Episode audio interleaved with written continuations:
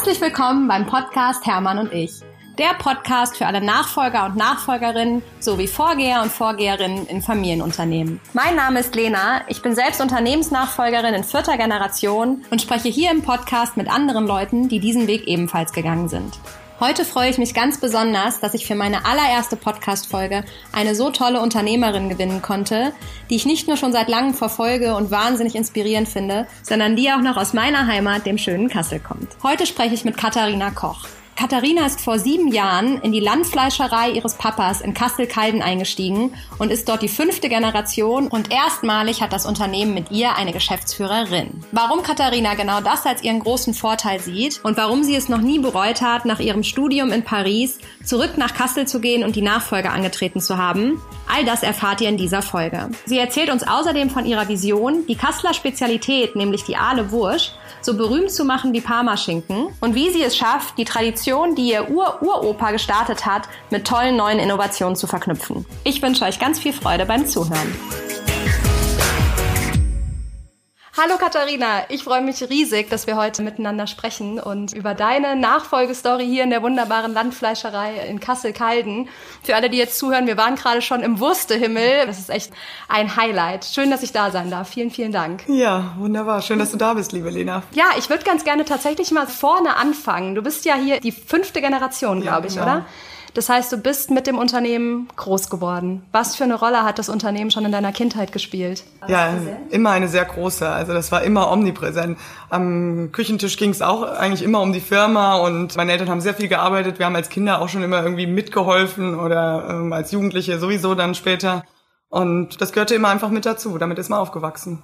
Das heißt, du hast im Prinzip schon als Kind oder Jugendliche hier im Schlachthof oder in den Schlachthallen sozusagen rumgeturnt oder an der Verkaufstheke gestanden? Ja, also immer so, was so anfällt. Man hilft dann da mit an den Ecken und Enden, wo, wo jemand fehlt oder wo man was schon helfen kann und machen kann. Das bringt einen auch unheimlich weiter und es ist total schön, dass man auch viel Zeit mit den Eltern verbringen kann, obwohl die arbeiten dann.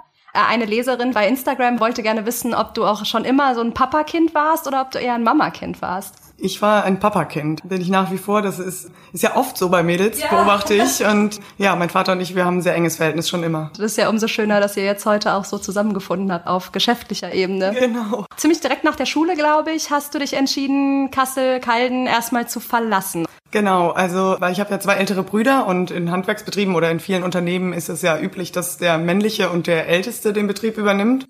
Und so war das bei uns auch immer vorgesehen und ich konnte mich dann halt einfach ganz frei orientieren und ja, meine berufliche Laufbahn dann frei entscheiden, was also auch schön war.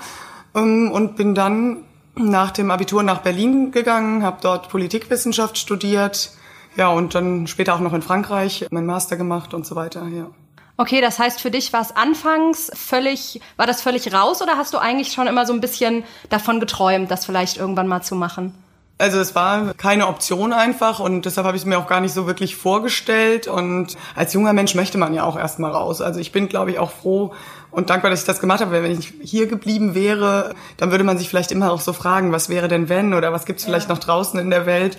Und so konnte ich einfach auch mal alles ausprobieren und mal völlig frei von von diesem Druck, den ja auch viele haben, konnte ich dann einfach mal mich entfalten und schauen, was mir so gefällt. Zwar hast du gesagt, deine Brüder waren immer vorgesehen. Kam da dieser Anruf, hey Katharina, möchtest du kommen? Oder wo warst du gerade, als die, das Thema irgendwie plötzlich dann präsent wurde? Das Thema kam auf, als ich in Paris war, im, äh, am Ende meines Studiums.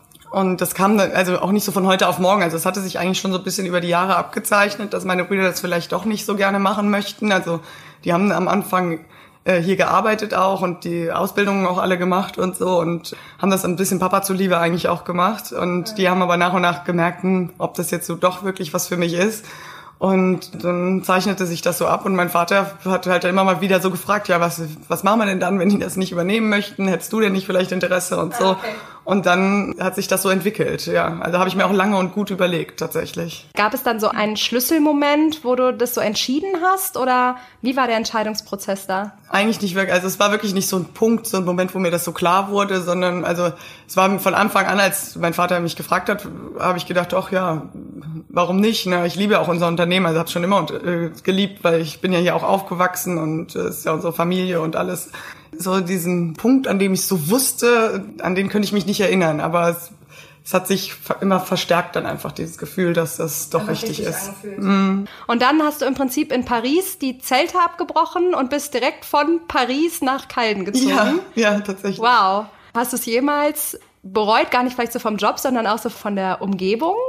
Um, ähm, ja, das fragen viele immer gerade, weil Paris so schön ist und ich liebe Paris nach wie vor und ich fahre auch immer wieder gerne hin. Aber wenn man dort lebt, ist es natürlich auch immer ein bisschen was anderes, als wenn man da mal ein Wochenende ist oder wenn man da Urlaub macht. Also die Leute stellen sich das immer so vor, als ob ich da dann äh, jeden Tag nur auf der Fashion Week und in der Oper gewesen wäre oder sowas.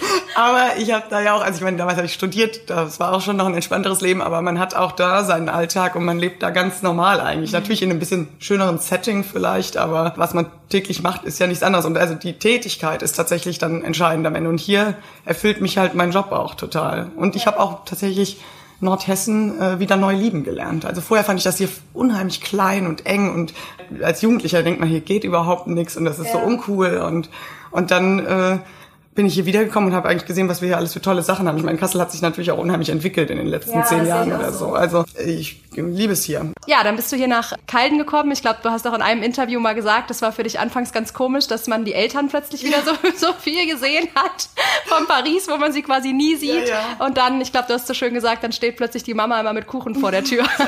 und so, brauchst du noch was? Und willst du nicht mal kommen und lass mal Kaffee trinken und so? Also es ist ja schön und also am Anfang genießt man das dann auch total, weil man ja so lange weg war und das eben nicht ja. so einfach konnte. Aber man ist natürlich dann auch irgendwann erwachsen und hat sein eigenes Leben und seinen eigenen Zeitplan. Und ja, für die Eltern, die vergessen dann manchmal, dass man nicht mehr Kind ist. Ja, ich wollte gerade sagen, man ist dann plötzlich wieder so ein bisschen Kind. Mhm. Und wie war das dann mit deinen Eltern zusammenzuarbeiten? War in dem Moment, wo mhm. du kamst, noch einer deiner Brüder mit hier?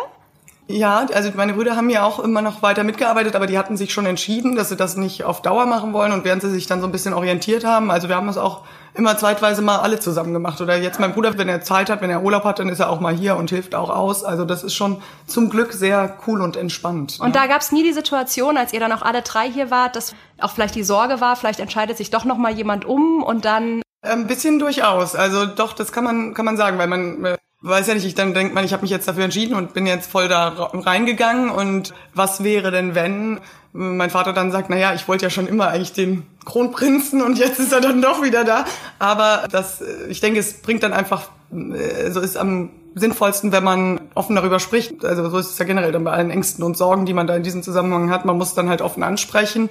Und äh, für meinen Vater war das dann sehr klar auch, dass ich das mache, weil ich es auch zu seiner Zufriedenheit wohl gemacht habe und ähm, mich da auch bewiesen habe. Also am Anfang habe ich mich auch total reingegangen, also mache ich jetzt immer noch, aber habe halt einfach gute Leistung auch gebracht. Und das hat er auch zu schätzen gewusst und hat auch gemerkt, es funktioniert. Und deshalb war die Sorge dann auch schnell wieder aus der Welt, zum ja. Glück. Ich fand es auch schön, ich habe in einem Interview, hat, hat er gesagt, es war so ein bisschen mein Fehler, dass ich irgendwie so altmodisch gedacht habe, dass das halt die Männer machen müssen und vielleicht nicht im ersten Blick schon erkannt habe, dass meine Tochter eigentlich die genau richtige für den Job ist, ne? Ja, also, total süß, ja, ja, genau. Also, ja, ich nehme das meinem Vater auch gar nicht übel, dass er irgendwie seine Jungs dafür vorgesehen hatte oder die Älteren. Das war halt einfach früher so und also das, das ist gar nicht aus irgendeinem Antifeminismus heraus ja. oder so. Das ist halt eine andere Generation, eine andere Zeit und deshalb finde ich es auch umso cooler, dass er offen genug war, mich jetzt als seine Tochter als Chefin hier zu, zu installieren und zu sagen, hier, sie entscheidet jetzt und so und er ist unheimlich fortschrittlich auch in seinem Denken oder also offen für Wandel, was ihn ja auch zu so einem guten Unternehmer macht. Ja, ich habe ja auch das Glück gehabt, deinen Papa mal kennenzulernen mhm. und ich habe eben schon vor dem Gespräch zu dir gesagt, ich finde, dein Papa hat auch so eine wahnsinnige Aura. Also er erfüllt eigentlich auch nicht das Klischee von dem, was man so im Kopf hat, wenn man an so einen Fleischermeister denkt, zumindest für mm, mich. Ne? Mm. Natürlich ist er ein kräftiger Mann und man kann sich schon absolut vorstellen, dass der da anpackt. Aber er hat eben auch so eine wahnsinnige Aura. Also mich hat er schwer beeindruckt. Ja, das hat er so an sich und das ist dann natürlich auch, dass man dem nacheifert oder so. Oder für meine Brüder waren das auch sehr große Fußstapfen, glaube ich. Also das war ja. auch der Nachteil für die männlichen Nachfolger tatsächlich, dass die sehr stark mit meinem Vater verglichen wurden. Und also, dass man irgendwie immer pardon, unter Druck steht. Ja, man, man muss jetzt genauso sein, genauso toll und besonders wie der Thomas. Aber das ist bei mir dann halt gar nicht so der Fall, weil die sagen, die ist sowieso ein Mädchen, die ist sowieso anders. Und dann hat man schon ein bisschen also einen Vorteil. Also so habe ich es empfunden und das war, war schon gut. Das heißt, du hast den Druck nicht so groß empfunden wie deine Brüder, hast du so ein Gefühl? Druck generell schon, natürlich ja. als Betriebsinhaberin in fünfter Generation und also man hat dann schon so diese Zweifel, schaffe ich das überhaupt? Bin ich jetzt diejenige, mit der die ganze Tradition zu Ende geht? Das lief so gut vorher und wenn es jetzt nicht mehr läuft, dann ist ja klar, dass es an mir liegt. Das ist ganz klar da, aber ähm, diese die, die Tatsache, dass ich eine Frau bin, die habe ich tatsächlich nicht als Nachteil empfunden. Natürlich gibt's auch hier und da mal eine blöde Reaktion, so, ach, ich hätte gerne mit dem Chef gesprochen und dann sind die ganz irritiert, wenn das dann eine junge Frau ist oder so. Also die Nummern hatten wir schon, aber generell finde ich, dass wir Frauen das auch viel mehr als unsere Stärke sehen sollten und einfach uns sagen sollten, ja, wir haben ja besondere Eigenschaften, die uns vielleicht in manchen Fällen zum Nachteil gereichen, wie wir hatten vorhin drüber gesprochen, wenn man in der Produktion halt ganz viel, ganz lange ausbeinen muss, dann fehlt die Muskelkraft, aber dafür haben wir ja ganz andere Qualitäten, die typisch weiblich sind und die können wir eigentlich für uns nutzen. Ich finde das total schön, dass du das sagst, weil ähm, ich wurde das auch mal gefragt und da habe ich irgendwie lange drüber nachgedacht. Endlich war meine Antwort irgendwie auch, ich bin jetzt auch in einer männerdominierenden Branche, in der Möbelbranche, nicht, glaube ich, nicht ganz so extrem wie bei dir, aber schon auch. Und ähm, ich habe immer das Gefühl, man wird eigentlich immer unterschätzt, hat aber den schönen Vorteil, man kann immer überraschen. Und genau. dann bleibt man auch sofort im Gedächtnis. Und ich das muss auch für mich feststellen, genau, ja. dass das ein Riesenvorteil ist. Ja. Das ist irgendwie schön, dass du das auch erzählst, weil ja. Natürlich ist das ja so ein, so ein Thema. Ist tatsächlich so, ja, ja. Aber wir Frauen, wir sollten das viel mehr, wir sollten da viel mehr Selbstbewusstsein haben und viel mehr sagen, hey, ich bin halt anders, aber das ist ja auch super. Und das auch so ein bisschen zelebrieren fast. Ja, total. Ja. Wann bist du genau nochmal eingestiegen hier ins Unternehmen? In 2013. Okay, also sind jetzt sieben Jahre. Genau, und übernommen äh, habe ich es in 2018. Also jetzt seit okay. zwei Jahren gehört der Laden mir sozusagen. Und dein Papa ist jetzt, glaube ich, gerade zum 31.08.2020 ja. in Rente gegangen. Genau. Was hat sich jetzt nochmal verändert? Zum Glück äh, nicht allzu viel, weil wir es eben lange vorbereitet haben. Also wir haben die ersten fünf Jahre zusammengearbeitet und das so im Tandem geleitet. Und dann jetzt, äh, die letzten zwei Jahre war ich zwar schon Inhaberin, aber mein Vater war trotzdem als Seniorchef weiter dabei. Und das war, glaube ich, eine gute Vorgehensweise. Also empfehle ich auch anderen Betriebsübernehmern, Übergebern so, dass man das so ein bisschen fließend macht und da nicht zu einen harten Bruch vielleicht reinbringt. Also weil es auch für die Kunden, für die Mitarbeiter, auch innerhalb der Familie oder so wenn jetzt jemand von heute auf morgen, wenn mein Vater dann in so ein Loch gefallen wäre, irgendwie, er hätte jetzt, hätte überhaupt nichts mehr zu tun. Also das ist ja jetzt auch noch so, er unterstützt mich ja jetzt auch noch. Oder bei mir, wenn ich auf einmal die ganze Verantwortung sofort alleine gehabt hätte. Also ich denke, fließend ist da eine ganz günstige, eine ganz gute Sache. Aber ich habe natürlich viele Veränderungen auch schon eingeleitet. Ne? Also ab dem ersten Tag, da hat mein Vater mir zum Glück auch viel freie Hand gelassen, ja. muss man sagen. Ja. Wie lief da mal so die Zusammenarbeit? Lief da immer alles rosig oder gab es da auch Streitpotenziale oder mal schlechtere Zeiten? Na, also man würde lügen. Also ich glaube, jeder Familienunternehmer kann das nachvollziehen, wenn man sagen würde, es, äh, es gibt keinen Streit oder keine Probleme in der Familie, gerade wenn man zusammenarbeitet. Also das gibt sicherlich. Ja, das ist einfach, also weil man einfach so viel Zeit so intensiv miteinander äh, verbringt und dann in Drucksituationen und Stresssituationen oder so. Äh, das ist ganz normal, das ist menschlich. Man muss halt lernen, damit umzugehen. Man darf das dann nicht so überbewerten vielleicht manchmal oder das ist ganz normal, aber man rauft sich ja dann auch immer wieder zusammen irgendwie. Ja. Lag das dann an Meinungsverschiedenheiten, also inhaltlicher Sicht oder war es dann manchmal auch so, vielleicht nur so ein emotionales Thema fast. Viel mehr Letzteres tatsächlich, weil wir von der Philosophie her und so, oder wie wir hier unsere Firma führen möchten oder von dem, was wir produzieren und so sind wir gar nicht so weit auseinander. Sicherlich ist die Frage des Wie oftmals ein bisschen unterschiedlich, also mhm. gerade so in der Personalführung oder sowas, da gibt es schon Unterschiede, auch inhaltlich. Aber das meiste Konfliktpotenzial, ja, liegt wirklich auf der emotionalen Ebene, auf diesem Rollenverständnis und auf dem Vater-Tochter-Verhältnis und ja, es ist, glaube ich, ganz viel Projektion dabei, irgendwie, dass man sich fragt, meint, dass man meint, der andere denkt ja das oder so. Also da, ja, ja. da passiert viel, was eigentlich auch nur in den Köpfen tatsächlich passiert. Und da ergibt sich dann mal ein Konfliktpotenzial, glaube ich. Und du hast ja auch gesagt, ihr habt schon immer ein sehr enges Verhältnis gehabt. Dann ja. ist natürlich so ein Papa- und Tochtergespann auch ne, hat viel Chance für sehr viel Zusammenhalt und sehr viel Nähe ja auch irgendwie, mhm. ne? Und aber dann eben auch das Potenzial für entsprechend viel Konflikt, ja. Ja, mal den großen Knall, genau. Ja. ja, aber das ist ja, glaube ich, auch das Schöne, dass man auch so ein bisschen weiß, man kann sich eben mit Papa streiten, es ändert aber am Ende des Tages nichts. Es ändert nur Nein. für diesen Moment was, aber danach ist es auch danach wieder ist wieder gut. Wieder ja. gut. Man erlebt euch ja auch als ja, äh, tierisches Team und äh, so dieses Vertrauensverhältnis, was man da ja auch hat, das ist, glaube ich, kaum vergleichbar mit irgendwas Würde ich auch sagen, ja. Das heißt, es war jetzt nicht so, dass du diesem 31.8. sozusagen herbeigesehnt hast und gedacht hast, ach Mensch, jetzt endlich geht's Nein, richtig überhaupt los. nicht. Im Gegenteil, ich hatte äh, vielleicht sogar ein bisschen Angst davor. So im letzten halben Jahr oder so, wenn man dann so denkt, wenn er dann wirklich gar nicht mehr da ist, entlastet mich ja auch unheimlich und so und kriege ich das allein überhaupt hin. Aber es ist dann auch gut, dass man diesen Schritt auch mal wagt. Also viele Familienunternehmer arbeiten ja wirklich durch, bis sie irgendwie 80 sind. Ja. Und also mein Vater soll, möchte und soll natürlich auch an seine Gesundheit denken und jetzt die guten Jahre noch ein bisschen genießen und auch sich Zeit nehmen für Dinge, für die er vorher keine Zeit hatte. Und es ist auch gut, dass man das jetzt ähm, ausprobiert, mal diesen Sprung ins Wasser, statt äh, in zehn Jahren festzustellen oder in 20, dass ich das ohne ihn gar nicht kann. Also das wäre ja furchtbar. Also das ist schon gut, wenn man das dann doch mal machen muss. Und ich meine, wenn es jetzt nun gar nicht ginge, dann wäre er ja immer noch da irgendwo. Also aber, so ein bisschen dieses Backup ja, quasi. Er könnte ja noch da. mal reinschreiben. Nein, aber äh, ich, das, das möchte ich natürlich vermeiden, absolut. Ich möchte es natürlich erstmal allein versuchen. Also ihn nicht wegen jeder Kleinigkeit dann da irgendwie einspannen und fragen müssen und so. Aber ja, also psychologisch war die, die spannendste Phase tatsächlich die, die Übergabe, also die, wo man dann rechtlich und so, dass die diese ganze Abwicklung gemacht hat, weil das dann so offiziell wurde irgendwie. Und das war dann so auf dem Papier und dann steht da der Name und so. Dann konnte man plötzlich wirklich nicht mehr zurück. Kamen da noch mal so Gedanken hoch, dass du doch noch mal gedacht hast, oh Mensch, ich hätte jetzt auch in Paris oder New York oder so sein können? Also diese Entscheidung habe ich eigentlich keinen Tag bereut. Es gibt natürlich, wenn man einen extrem stressigen und langen Tag hat oder wenn einen alles ärgert und nervt und so, dann denkt man, ach, ich könnte es ja auch einfach haben, ich könnte auch einfach irgendwo arbeiten sozusagen. Und dann hätte ich, könnte ich, so wäre ich dann, wenn ich nach Hause gehe von der Arbeit, wäre ich dann fertig oder so. Oder ich bin, dann muss nicht so viel Zeit investieren und so. Aber das äh, wäre kurz gedacht, weil das ist unheimlich erfüllend für mich, was ich hier tue, jeden Tag. Und ich habe es wirklich an keinem Tag bisher bereut also die Nachfolge angetreten zu haben, wirklich.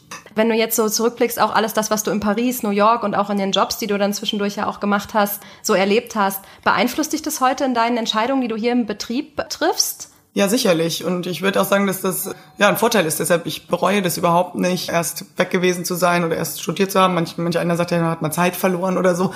Aber finde ich überhaupt nicht, weil ich natürlich einen anderen Blick auf viele Dinge habe als jemand, der eben nicht äh, draußen war oder mhm. nichts anderes gesehen hat. Also es erweitert ja einfach den Horizont, die Perspektive. Das ist schon gut. Du hast ja Politikwissenschaften studiert, glaube ich, ne? Mhm. Man würde jetzt ja auf den ersten Blick sagen, das ist relativ weit weg vom Fleischerhandwerk. Was sind so die Punkte, die du vor allem von dort mitnimmst, von denen du sagst, die helfen mir heute irre weiter, dass ich die damals gelernt ja, habe? Also Ernährung und gerade Fleisch ist ja äh, politischer denn je heutzutage. Also das erstmal, also es hilft mir schon sehr, dass man die Zusammenhänge einfach versteht oder oder dass man entsprechend argumentieren kann und so weiter. Und ja, das Studium hat viel so solche Grundskills auch gegeben, auch so im organisatorischen oder auch wenn hier fällt viel Administration, Bürokratie an und sowas. Mhm. Wenn man diese Vorgänge kennt, dann ist das schon von Vorteil. Also mein Vater sagt das auch immer wieder. Er sagt, man kann ja so einen, einen, kleinen Handwerksbetrieb oder so ein mittelständisches Unternehmen gar nicht mehr führen, wenn man eben solche Vorkenntnisse gar nicht hat. Also, ja. oder es ist ganz, ganz schwierig geworden heute. Also, wenn man wirklich nur die handwerkliche, praktische Komponente hat, kommt man da an seine Grenzen mittlerweile. Das heißt, du hast wirklich die Erfahrung gemacht, im Prinzip hast du einen Quereinstieg dann hierüber gemacht, genau. dass das trotzdem unfassbar wertvoll war ja. und völlig der falsche Gedanke gewesen wäre zu sagen, hey, nee, jetzt bin ich schon einen anderen Weg gegangen, jetzt äh, kann ich nicht zurück, sondern ja, es hat sich nein, befruchtet. Im Gegenteil, und ich äh, beobachte das auch bei vielen ähm, anderen Menschen, dass sie als Quereinsteiger eigentlich umso erfolgreicher sind oder dann einfach äh, ja eine andere Art und Weise haben, an Dinge ranzugehen. Jetzt bist du ja hier wirklich mit fünfter Generation. Wie lange gibt's das Unternehmen schon? Seit 1877. Also, oh wow. Ja. Das ist ja eine unheimliche Tradition und du hast mir auch oben in eurem Wurstehimmel mhm. erzählt, wie lange es den schon gibt und dass das eben so eine starke Tradition ist, an der du auch unbedingt festhalten willst. Du hast zum Beispiel erzählt, dass ja, diese Tradition dann eben im Zweifel auch mal den Nachteil hat, dass die Nachfrage nicht befriedigen mhm. kann, weil eben kein Platz mehr für noch mehr Würste ist oder die Zeit der mhm. Reife noch nicht sozusagen abgelaufen ist und die Würste noch nicht verkauft werden können. Und diese Tradition verbindest du ja, oder das sieht man so von außen immer sehr stark mit ganz viel Innovation. Wie schaffst du da so diesen, diesen Spagat? Wie gesagt, Tradition ist mir sehr, sehr wichtig und aber man muss natürlich sich auch immer weiterentwickeln. Also das habe ich hier aber auch nur so gekannt. Ich bin so aufgewachsen. Also mein Vater hat auch immer daran gearbeitet, dass man immer was Neues macht, immer vorwärts geht und also bloß kein Stillstand, zurück sowieso ja. nicht.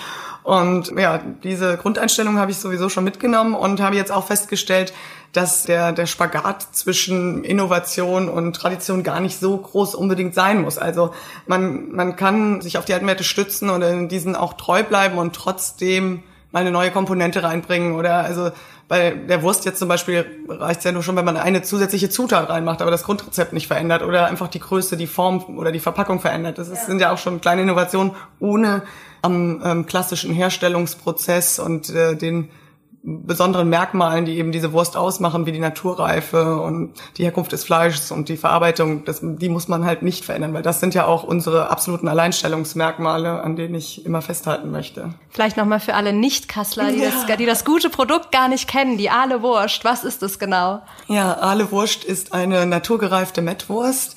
Die wird aus schlachtwarmem Fleisch hergestellt. Das ist die Besonderheit. Also wir schlachten hier selbst. Das ist äh, auch ganz besonders mittlerweile und produzieren dann aus dem noch warmen Fleisch diese Mettwürste und die dann naturgereift werden, also zwischen acht Wochen und einem Jahr bei uns in den Lehmkammern, also im Wurstehimmel hängen und äh, ja, dann reifen wie Wein oder Käse kann man sich das vorstellen. Also dann entwickeln die ganz verschiedene Aromen und ganz unterschiedliche Geschmacksintensität und äh, es ist ein ganz besonderes Produkt, was man mittlerweile auch echt ganz toll außerhalb Nordhessens vertreiben kann. es ist wirklich so. Ja, also ich erlebe das ja auch, wenn ich zu Freunden nach Berlin zum Beispiel fahre, da brauche ich ohne alle Wurst gar nicht ankommen. Ja, dann mhm. darf ich an der Türschwelle kehrt machen.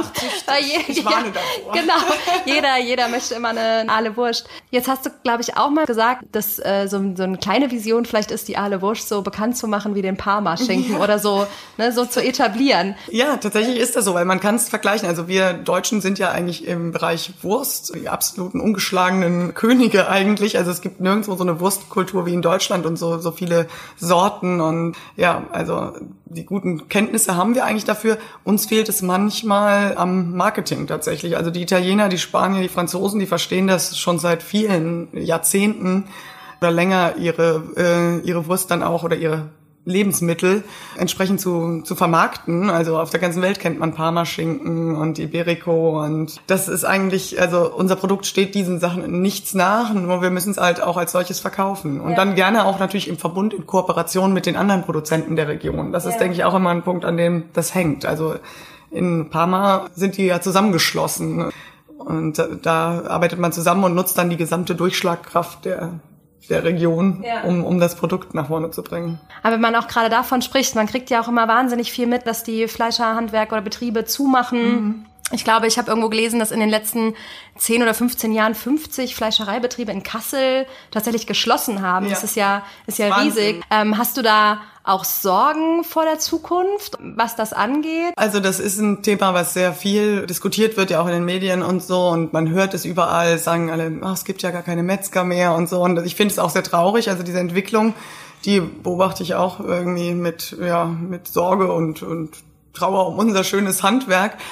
Aber ich glaube, sonst hätte ich den Betrieb ja auch nicht übernommen, ich glaube ganz fest daran, dass wir auch in einigen Jahren oder in vielen Jahren noch bestehen können.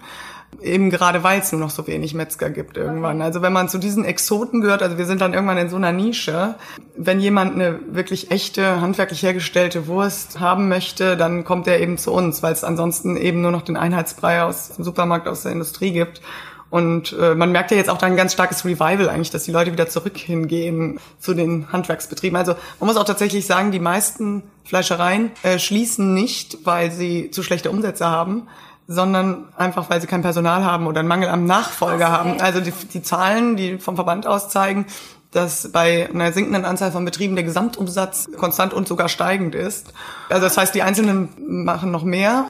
Und es ist halt oft schade, die hören aus anderen Gründen auf. Also weil die ältere Generation in Rente geht und keiner nachrückt. Ganz, ganz ja, häufig ein Problem ist aber auch generell, also nicht nur im Fleischhandwerk, ist äh, in Unternehmen, ja, in kleinen und mittelständischen Unternehmen in Deutschland generell ein Problem. Ist ja auch ehrlich gesagt so ein bisschen der Grund dafür, dass ich diesen Podcast starte. Und also da gehen ja Wissen und Tradition verloren. Total, das ist total. Also es wäre halt wichtig, äh, auch externe Nachfolger zu finden, was aber schwierig ist, weil die natürlich oft das Kapital dann nicht haben und so. Das ist halt ein schwieriges Thema, wie man dann so ein Unternehmen weitergibt.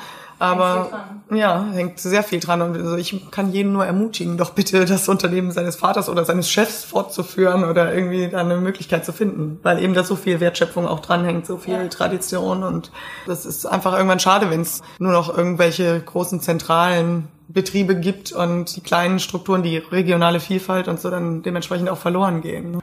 Also ich bin auch absolut bei dir. Ich würde auch immer ermutigen. Und dennoch, wenn jemand ähm, sich unsicher ist, wie jetzt vielleicht auch deine mhm. Brüder, die ja die Entscheidung auch dagegen getroffen haben, ja. ist es wahrscheinlich auch genau das Richtige. Weil dafür, wie, wie siehst du das, ist der Job auch wahrscheinlich zu anstrengend, wenn ja, dann der Herz nicht hinterhängt. Genau, also man muss schon mit voller Leidenschaft dabei sein natürlich. Aber also für mich ist es auch unheimlich erfüllend. Also ich kriege dafür auch so viel zurück, dass es für mich einfach auch, es ist die Zeit wert, die ich investiere und die Energie. Ich zähle meine Stunden natürlich auch nicht und so ja. macht, glaube ich, kein Unternehmer. Aber man macht das ja auch für sich selbst und also ich finde es ganz großartig und kann es wirklich jedem nur empfehlen und ich finde es so, so schade. Also ich verstehe die Leute natürlich auch. Es ist ja auch ein Privileg, dass man sich heute frei entscheiden kann. Also früher musste man das ja. Es gibt ja auch viele Unternehmer, die damit irgendwo unglücklich geworden sind, ja. weil sie mussten dann den Betrieb ihrer Eltern übernehmen, aber waren dafür gar nicht gemacht oder so. Ist ja eigentlich auch schade. Also ja, natürlich, natürlich sollte man frei wählen können, aber ich würde mich auch freuen, wenn viele doch den Mut hätten oder sagen würden, okay, ich übernehme jetzt Verantwortung und ich gehe da voll rein. Es lohnt sich. Ja, ja, das kann ich nur unterstreichen, auf jeden Fall. Wie war das denn so für eure Mitarbeiter? Ich kann mir vorstellen, da war ja auch ein bisschen Unsicherheit, wenn erst der eine Bruder kommt, der entscheidet sich dann mhm. irgendwie doch dagegen, dann kommt der zweite und dann kommst du als, ich sag jetzt mal als dritter Versuch, ja, ohne dass ja, das jetzt negativ Doch, klingen so. soll. War vielleicht sogar der fünfte oder sechste, wenn man die Anzahl der Versuche meiner Brüder Ach so, ja, wie war, wie war das für die Mitarbeiter? Ja, also das war ja schon ein Hin und Her irgendwie, aber aber die haben das tatsächlich echt gut aufgenommen. Also in der Rückschau denke ich mir, wow, da haben wir Glück gehabt, dass das ja. so reibungslos funktioniert hat, weil wir haben viele Leute hier, die schon sehr lange bei uns sind. Also mein Produktionsleiter, der arbeitet schon länger hier, als ich auf der Welt bin. Man kann sich das gar nicht vorstellen. Wow. Und wir kommen trotzdem super klar. Also es ist nicht so, dass, also was man so erwarten würde, diese Angst, die man vielleicht ja auch hatte, wenn man als junge Frau dann da reinkommt, so nimmt er mich überhaupt ernst. Der denkt auch, ach hier, das ist das kleine Mädchen, die habe ich hier spielen sehen oder sowas. Ja. Ne? Aber das war bei uns überhaupt nicht so. Also wir haben ein sehr, sehr gutes Verhältnis, also weil da einfach vielleicht auch ein grundlegender Respekt von meiner Seite aus ihm gegenüber ist und dann hat das wunderbar, Gott sei Dank, toi toi toi funktioniert. Also die Mitarbeiter hatten da schon ein sehr dickes Fell. Gab es da auch mal Reibereien oder gab es da mal so, ja, so Momente, wo man mal gedacht hat, oh, mit dem könnte es, könnte es auch kippen? Im Personal gibt's immer mal hier und da, aber es gab's bei meinem Vater auch schon. Da gibt's natürlich immer mal Persönlichkeiten oder Leute, die dann nicht so gut reinpassen oder wo es dann Unfrieden, Unruhe gibt. Aber generell haben wir echt ein gutes, konstantes Team, wofür ich sehr dankbar bin. Und wir finden auch weiterhin Fachkräfte, Gott sei Dank. Also arbeiten auch hart daran, bilden selbst aus und so weiter. Aber so richtig, also es war vielleicht mehr wirklich eine Unsicherheit von meiner Seite aus, aber ansonsten haben die Mitarbeiter, also viele wussten es auch unheimlich zu schätzen, den so ein bisschen einen neuen, anderen Führungsstil, weil ich bin ja dann viel mehr auf Augenhöhe mit denen gewesen. Mein Vater führte sehr autoritär eigentlich. Ja. Manche brauchen das auch, also die, also die ganz direkte Ansprache und so, und die wollen das auch so. Aber andere wiederum haben sich dann mal sehr gefreut über so ein bisschen wertschätzenderen äh, Umgang miteinander oder diesen ja. lockereren Umgang, kann man auch sagen. Ne? Also. Und trauen die sich jetzt sozusagen auch da ein bisschen diese Innovation mitzugehen? Kommen da auch Ideen aus ja, den eigenen Reihen? total. Also die wachsen dann auch so ein bisschen über sich hinaus. Also ich merke dann ja. schon, dass das so überspringt, dass sie dann so sagen, hey, bei der Katharina, da kann ich das mal machen, da kann ich mal fragen, wollen wir mal sowas machen. Also mein Vater wäre wahrscheinlich auch genauso offen dafür gewesen, aber das haben sie vielleicht nicht so vermutet. Also dann hätte man so gesagt, der sagt jetzt sowieso, nee, was wollen wir mit dem neuen Zeug oder ich habe hier das Sagen und ich bestimme, du, was möchtest du jetzt, aber ich finde, man kann das unheimlich stark äh, nutzen also und fördern, weil ich kann ja nicht alles an alles denken oder alles erfinden oder so. Ja, es ist ja, man muss das sich ja auch von außen holen. Ja, nichts so schöner, wenn das dann aus den eigenen Reihen kommt, oder? Also man merkt ja auch total, dass du wirklich, also du sitzt ja hier konstant mit einem äh, breiten Grinsen vor mir. Man merkt einfach, dass die Augen leuchten, wenn Katharina hier von ihrem äh, Betrieb erzählt. Und ich glaube einfach, das ist wahrscheinlich auch das, was dann so wirklich trägt, ne? Durch durch so eine, ich meine, wir sind ja jetzt auch in einem Jahr, ähm, ja das äh, sehr verrückt ist. Ne? Also ja. sag mal, für dich ist es jetzt das, äh, ja, sogar zum Teil das erste ganz alleine Jahr zum Teil, ja, wo dein ja. Papa raus ist. Und dann gleich sowas, ne? Ähm, bei mir war ist es jetzt auch mein zweites Jahr mit Corona. Ja. Ähm, also das war schon, so, also ja, da habe ich schon gedacht, oh Gott, was kommt jetzt? Also das war eine starke Unsicherheit jetzt im Frühjahr. Aber wir sind zum Glück sehr gut durch die Krise gekommen. Also das ist ja eine gespaltene Konjunktur da so ein bisschen in dem Bereich und wir gehören da glücklicherweise zu den Gewinnern der Krise als Lebensmittelunternehmen ja. und auch gerade als handwerklicher Betrieb vor Ort und äh, weil wir auch einen Online-Shop haben. Das wurde natürlich auch sehr stark genutzt. Also wir sind halt zum Glück breit aufgestellt und konnten toi toi toi bisher sind wir sehr gut durch die Krise gekommen. Aber man weiß natürlich auch nicht, was nächstes Jahr passiert oder also die Sorge ist natürlich da. Also und das war jetzt schon eine Herausforderung, einfach echt in so sofort am Anfang der Karriere in so eine Krise zu kommen ja. irgendwie. Ne? Aber ja. manchmal denke ich auch so, vielleicht ist das ja ganz gut, weil was soll jetzt noch kommen? Ja. Also man sagt ja immer so, jeder Mensch muss mal eine Krise durchmachen mhm. und wenn unsere dann, jetzt, hinter uns. Genau, dann hätten wir es hinter uns jetzt in der Zeit, wo wir auch wirklich noch die Kraft sozusagen dafür haben. Das wäre ja theoretisch auch, auch ein schön. Sehr guter Ansatz. Deshalb ist der Austausch ganz wichtig, weil dann sagt man sich das einfach, Mensch, die Lena hat gesagt, super.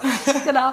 Jetzt äh, ist ja auch so dieses Ganze, also ich fand das auch eben spannend, weil du hast ja gesagt, der Umsatz wächst sogar. Ne? Man würde ja auch vielleicht manchmal von außen vermuten, Mensch, äh, immer mehr Leute ernähren sich vegetarisch mhm. oder sogar vegan. Wie erlebst du das und auch wie gehst du so mit dieser Kritik von außen rum, dieser, ja. dieser Kritik grundsätzlich am Fleischverzehr? Ist ein ganz wichtiges Thema, mit dem ich mich natürlich auch viel beschäftige.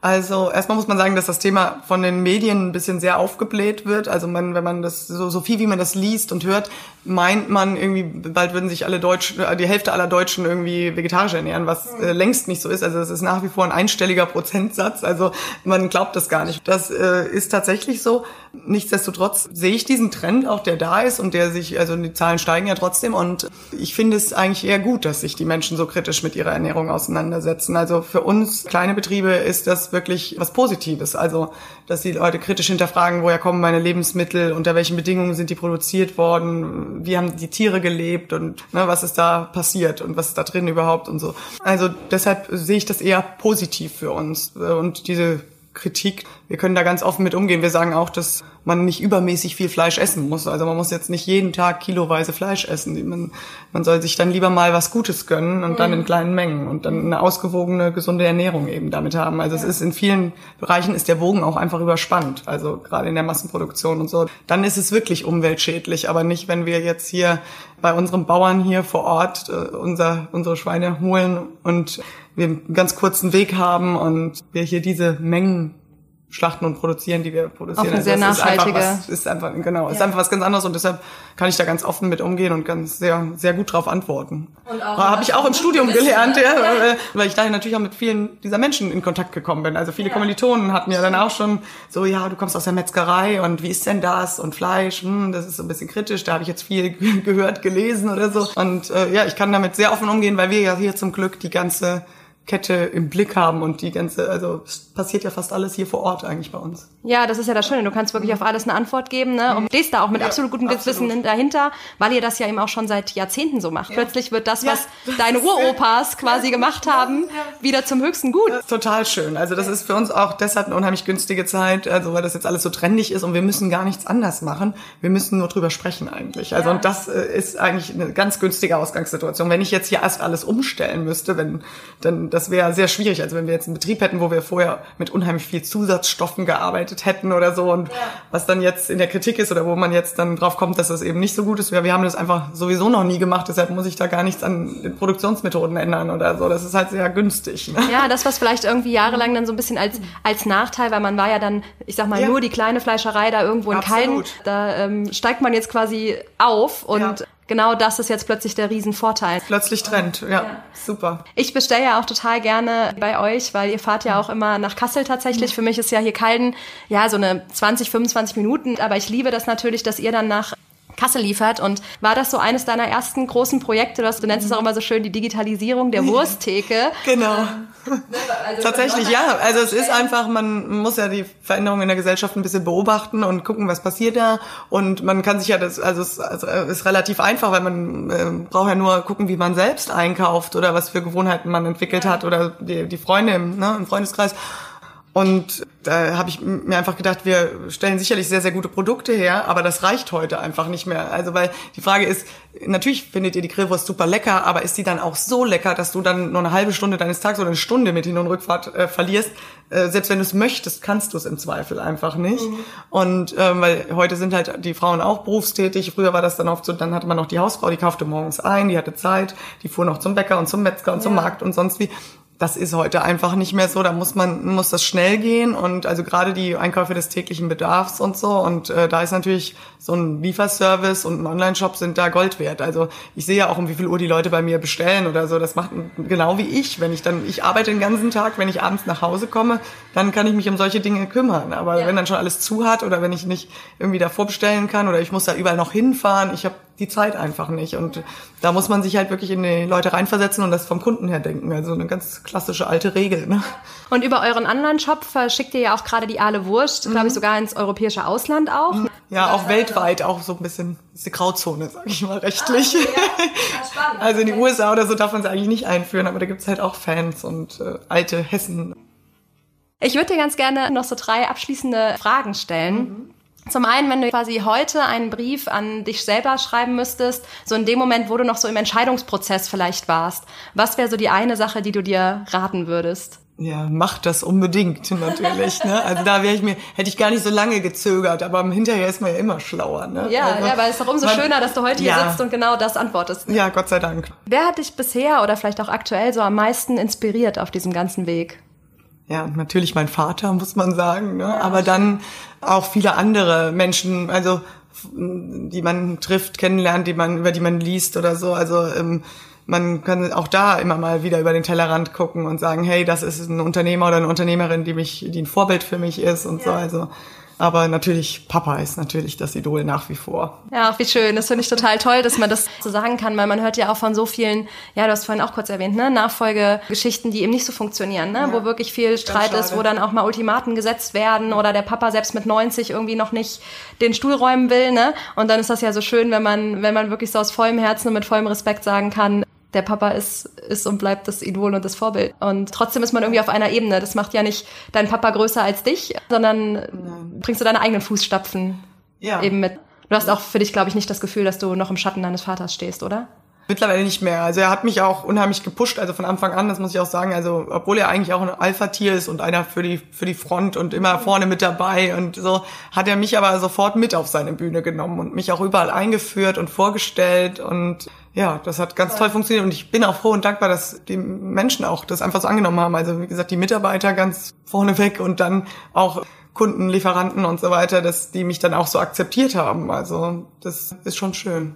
Und dann als letzte Frage, was wären so deine drei Top-Tipps, die du anderen Nachfolgern geben würdest? Ja, ähm, ich sage immer gerne einfach machen. Also das ist äh, eine Regel, die ich gelernt habe. Also ich war am Anfang auch sehr zögerlich. Ne? Mhm.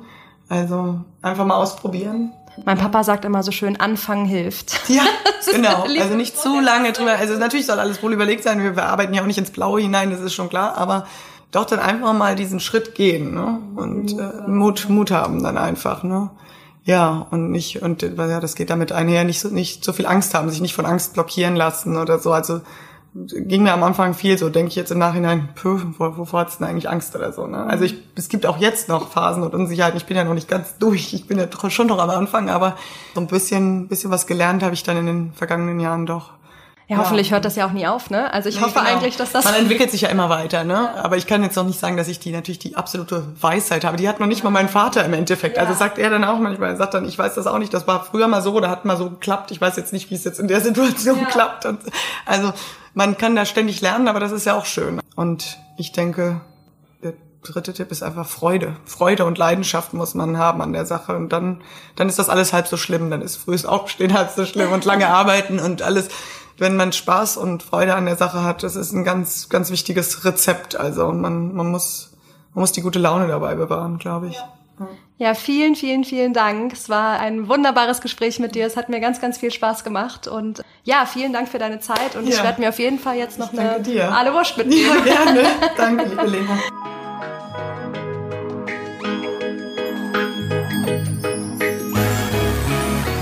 Ich hoffe, euch hat diese Folge gefallen und es waren einige inspirierende Dinge für euch dabei. Wenn ihr jetzt so richtig Lust bekommen habt auf eine schöne hessische Aale-Wurst, dann verlinke ich euch natürlich den Online-Shop von Katharina hier in den Show Notes. Und wer mehr über Katharina und die Landfleischerei Koch erfahren möchte, der folgt ihr am besten auf Instagram. Dort heißt der Account natürlich Wurstehimmel. Und diese Woche gibt es noch ein ganz besonderes Special, das so auch tatsächlich gar nicht geplant war. Mitten in unserem Gespräch kam nämlich tatsächlich Katharinas Papa, Thomas Koch, herein und hat mir angeboten, dass auch er eine Runde mit mir spricht. Daraus ist ein wahnsinnig spannendes und inspirierendes Interview entstanden, in dem Thomas Koch ganz ehrlich davon erzählt, wie dieser ganze Prozess der Firmenübergabe für ihn eigentlich war. Ich empfehle deshalb auf jeden Fall mal reinzuhören. So, und jetzt würde ich mich wahnsinnig freuen, wenn ihr mir eure Bewertung dalasst und schreibt mir gerne auch, wenn ihr Ideen habt für tolle Gesprächspartner, ob Nachfolger, Nachfolgerin, Vorgeher oder Vorgeherin, die ihr gerne hier im Podcast hören möchtet. Ich sage lieben Dank und bis bald.